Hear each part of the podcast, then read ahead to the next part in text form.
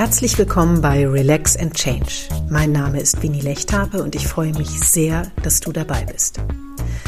Was ich in meinen Jahren mit Rückenproblemen gelernt habe, teile ich sehr gerne mit dir in diesem Podcast. Solltest du Relax and Change heute zum ersten Mal hören, dann möchte ich dir auch die anderen Folgen empfehlen. In jeder Episode steckt vielleicht ein kleiner Impuls oder eine Info, die eine Veränderung in deiner ganz persönlichen Krankheitsgeschichte einleiten wird. In der heutigen Folge habe ich mir das Thema Reha vorgenommen. Es ist wichtig und genießt, wie ich finde, zu Unrecht nicht den besten Ruf. Selten bringen wir die Geduld auf, an unserer Gesundwerdung über einen längeren Zeitraum mit persönlichem Einsatz mitzuarbeiten. Das sollten wir aber. Rehabilitationsmaßnahmen sind nur dann wirkungsvoll, wenn wir uns auf sie einlassen und aktiv mitmachen. Auch über die Reha hinaus.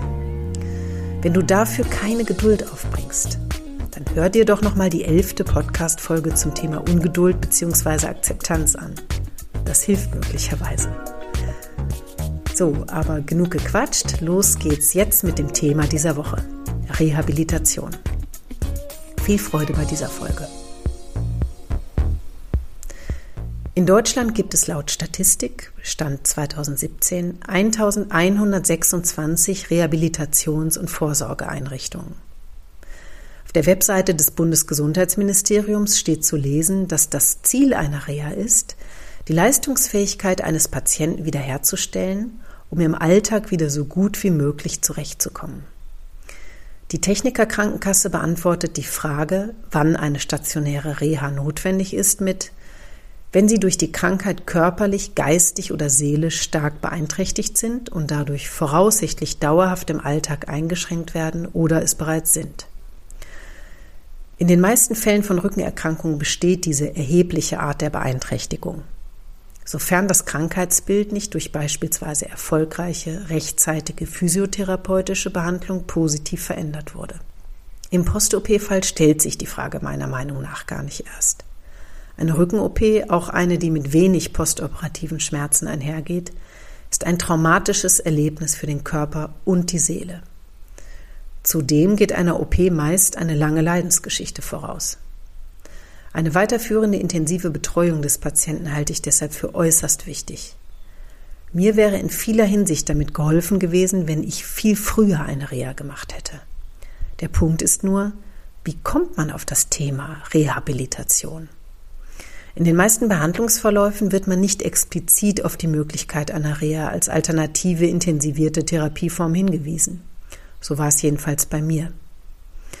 Ich würde es sehr spannend finden zu wissen, wie es bei dir ist. Schreib gerne einen Kommentar auf Instagram dazu, wenn du Lust hast. Das würde mich freuen. Weder Ärzte noch Krankenkassen, Ausnahmen bestätigen die Regel, kommen von sich aus auf das Thema Reha zu sprechen. Man muss sich also selbst drum kümmern. Das bedeutet, dass du erstmal auf die Idee kommen musst, eine Reha für dich selbst in Erwägung zu ziehen. Steht man noch am Anfang einer Rückenerkrankung, hat man eine Reha noch nicht wirklich auf dem Schirm. Ist die Erkrankung dann halbwegs überstanden, will man so schnell wie möglich in die Normalität zurück. Ein zwei-, dreiwöchiger Aufenthalt in einer Reha-Klinik scheint in dieser Phase der Heilung nicht allzu verlockend. Sollte er aber. Die Reha hat aus mir wieder einen aktiven und zuversichtlichen Menschen gemacht. Das habe ich den Ärzten und Therapeuten zu verdanken und vor allem auch mir selbst. Weil ich entgegen meines inneren Widerstands erneut in einer Klinik eingesperrt zu sein, alles gegeben habe, um gesund zu werden. Ich habe alles, was ich dort gelernt habe, zu 150 Prozent gemacht. Einfach weil ich es satt hatte, länger krank zu sein. Ich wollte wieder am Leben teilhaben, Mut fassen und nach vorne blicken. In eine Reha wäre ich allerdings glaube ich, nicht gegangen, wenn meine Freundin mich nicht darauf gebracht und davon überzeugt hätte. Ich wollte damals nicht, ich war ziemlich bockig. Nicht nach der ersten OP. Das hatte damit zu tun, dass ich zu dem Zeitpunkt noch nicht akzeptiert hatte, was mit mir los ist. Deswegen hätte ich eine Reha gar nicht in Erwägung gezogen für mich, auch als unpassend empfunden. Und auch nicht nach der zweiten OP an der Halswirbelsäule. Besser gesagt, da schon gar nicht, weil es mir sofort so gut ging. Erst nach der dritten OP habe ich eingewilligt. Und zwar ganz schnell. So schlecht ging es mir körperlich und seelisch danach. Wir erkundigten uns, ich besprach den Antrag mit meinem Arzt, er füllte seinen Teil aus, ich meinen, und der Antrag wurde an die deutsche Rentenversicherung geschickt. Parallel suchte ich Reha-Kliniken mit Orthopädie-Schwerpunkt heraus, die ich wiederum in einem Antrag an die Krankenkasse als Wunschkliniken vermerkte. Dem Antrag wurde stattgegeben und schon nach vier Wochen hatte ich einen Platz in einer Reha-Klinik, allerdings nicht dort, wo ich hin wollte, aber das machte nichts. Dafür gibt es keine Garantie, wenn es schnell gehen muss. Den Antrag richtig bzw. vollständig auszufüllen ist sehr wichtig, damit es zu keiner Ablehnung kommt. Oft sind es Kleinigkeiten, die man übersieht oder nicht richtig einordnen kann. Die Rentenversicherung berät einen direkt dazu. Du kannst aber auch deine Ärztin, deinen Arzt fragen oder dich bei deiner Krankenkasse oder im Internet unter patientenberatung.de erkundigen. Sollte es zu einer Ablehnung deines Reha-Antrags kommen, Stell bitte sicher, dass du den Antrag bei einem zweiten Anlauf vollständig ausfüllst und vor allem deine Unterschrift nicht fehlt. 2002 war ich zehn Tage in einer ambulanten Reha. Daran verknüpfe ich allerdings nicht die allerbesten Erinnerungen. Ich hatte nicht das Gefühl, dass man sich dort mit meiner Vorgeschichte und meinen Schmerzen auseinandergesetzt hat, so richtig. In der stationären Reha 2018 war das völlig anders. Ich wurde zunächst sehr ausführlich zu meiner Krankengeschichte befragt. Dieser Teil dauerte fast zwei Stunden und daraufhin ebenso ausführlich untersucht. Jede Kleinigkeit wurde abgefragt, jede Bewegung vermessen, Blut abgenommen und so weiter. Heute finde ich das sehr gut, aber damals habe ich das als Zumutung empfunden und ich fühlte mich grässlich. Gleich zu Beginn fragte mich der Stationsarzt, warum ich denn nicht schon viel früher gekommen wäre. Dann hätte ich mir die OPs ja ersparen können. Das war natürlich ziemlich unsensibel. Ich fand diese Frage unmöglich und reagierte heftiger darauf, als ich wollte. Was wusste der denn schon? Wie konnte er nur sowas fragen? Woher sollte ich denn wissen, dass das überhaupt möglich gewesen wäre vor einer OP? Ich weiß noch genau, wie ich mich da gefühlt habe. Ziemlich allein gelassen. In dieser Zeit, knapp drei Monate nach meiner dritten OP, die ich in Folge hatte, war ich noch immer in keinem guten Zustand. Ich hatte Schmerzen und meine Gemütsverfassung war desaströs. Der Stationsarzt empfahl mir direkt, meinen Aufenthalt auf fünf Wochen auszuweiten und da waren wir uns einig, psychotherapeutische Unterstützung in Anspruch zu nehmen. Seine Einschätzung meiner körperlichen und psychischen Verfassung war völlig richtig. Das spürte ich auch und heulte wie ein Schlosshund, als ich sein Zimmer verließ. Die Vorstellung, fünf Wochen in dieser Klinik zu verbringen, war für mich gleichbedeutend mit einem Gefängnisaufenthalt. Als es dann am nächsten Tag mit dem Therapieprogramm losging, nahm ich wahr, dass mir diese neue Routine helfen könnte. Das hörte sich alles gut und durchdacht an, und ich wollte alles dran setzen, um mich besser zu fühlen. In der Klinik wurde großer Wert auf eine ganzheitlich ausgerichtete Rehabilitationsmedizin gelegt. Physiotherapeutische Gruppen- und Einzeltherapien, medizinische Trainingstherapie, Wassergymnastik und Rückenschule bildeten das Haupttherapiespektrum. Daneben bot die Einrichtung Nordic Walking, autogenes Training, Ergotherapie, progressive Muskelentspannung, Schlammbäder, Biofeedback, psychotherapeutische Gespräche und vieles mehr. Am Anfang tat ich mich etwas schwer mit einigen Angeboten. Hm, mir erschloss sich der Sinn dieser Ergotherapie beispielsweise nicht so ganz. Warum soll ich da jetzt zwei Stunden sitzen und Körbe flechten?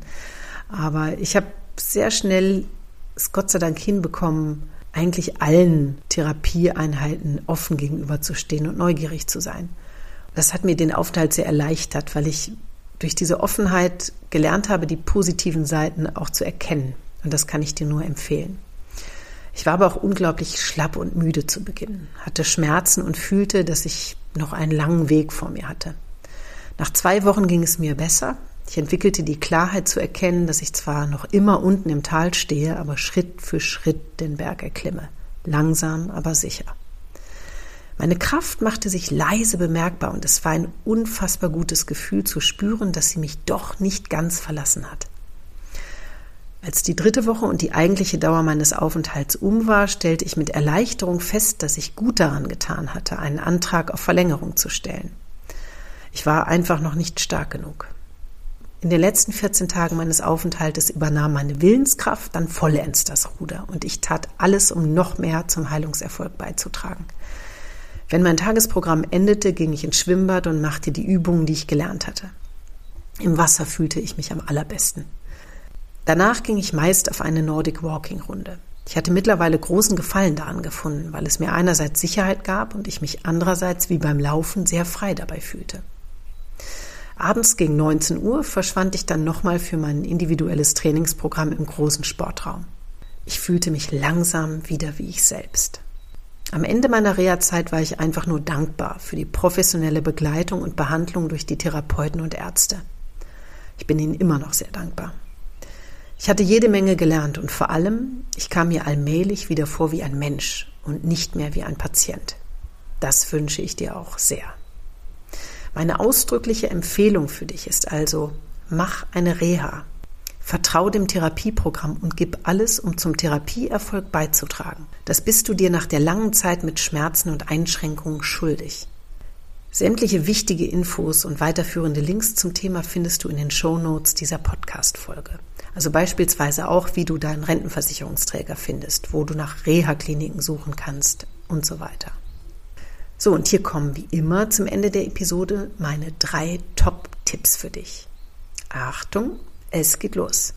Tipp Nummer eins: Zieh frühzeitig eine Reha in Erwägung und besprich einen möglichen Aufenthalt mit deinen behandelnden Ärzten und Therapeuten. Auch im Nicht-OP-Fall hast du ein Anrecht auf Reha-Maßnahmen. Nimm dieses Recht so frühzeitig wie möglich in Anspruch. Das ist ganz wichtig. Mein zweiter Tipp lautet, erkundige dich bei deiner Krankenkasse und deinem Rentenversicherungsträger nach der Antragstellung. Füll den Antrag vollständig aus und schick ihn an deinen Rentenversicherungsträger. Solltest du nicht wissen, welcher Träger für dich zuständig ist, wirf einen Blick auf die Renteninformationen, die dir jährlich zugeschickt wird, oder schau in die Show Notes dieser Folge. Gesetzlich Krankenversicherte müssen den Antrag vorab durch die Krankenkasse bestätigen. Und mein abschließender Tipp für dich? Behalt dein Ziel vor Augen. Du willst wieder gesund und aktiv werden. Dann gib auch alles, um dieses einzige Ziel, das du jetzt haben solltest, auch zu erreichen. Arbeite mit den Therapeuten an deiner Genesung, intensiv, Tag für Tag. Und vor allem, hör nach der Reha nicht mit dem Übungsprogramm auf. Es ist verführerisch, in gewohnte Muster zu verfallen, aber du tust dir keinen Gefallen damit. Bleib dran und mach weiter. Okay, das war es mal wieder für heute und ich hoffe, dir hat die Folge gefallen. Wenn ja, würde ich mich natürlich sehr freuen, wenn du einen Kommentar hinterlässt oder mir direkt schreibst. Alle Kontaktmöglichkeiten findest du ebenfalls in den Show Notes. Wenn dir Relax and Change auf irgendeine Art hilft, dann gib auch sehr gerne eine Bewertung ab und empfehle ihn weiter. Denn so verbreitet sich mein Podcast und kann so vielen Menschen wie möglich helfen und Mut machen. Das würde mich wahnsinnig freuen. Wenn du gerade vor wichtigen Entscheidungen in deinem Krankheitsverlauf stehst und du eventuell in Kürze operiert wirst, bleib stark und schau nach vorn. Du wirst wieder ein sehr gutes Leben führen können. Ich weiß, dass du die Kraft hast, Veränderungen mutig anzugehen. Ich glaube an dich. Tu du es auch. Alles Gute, deine Winnie.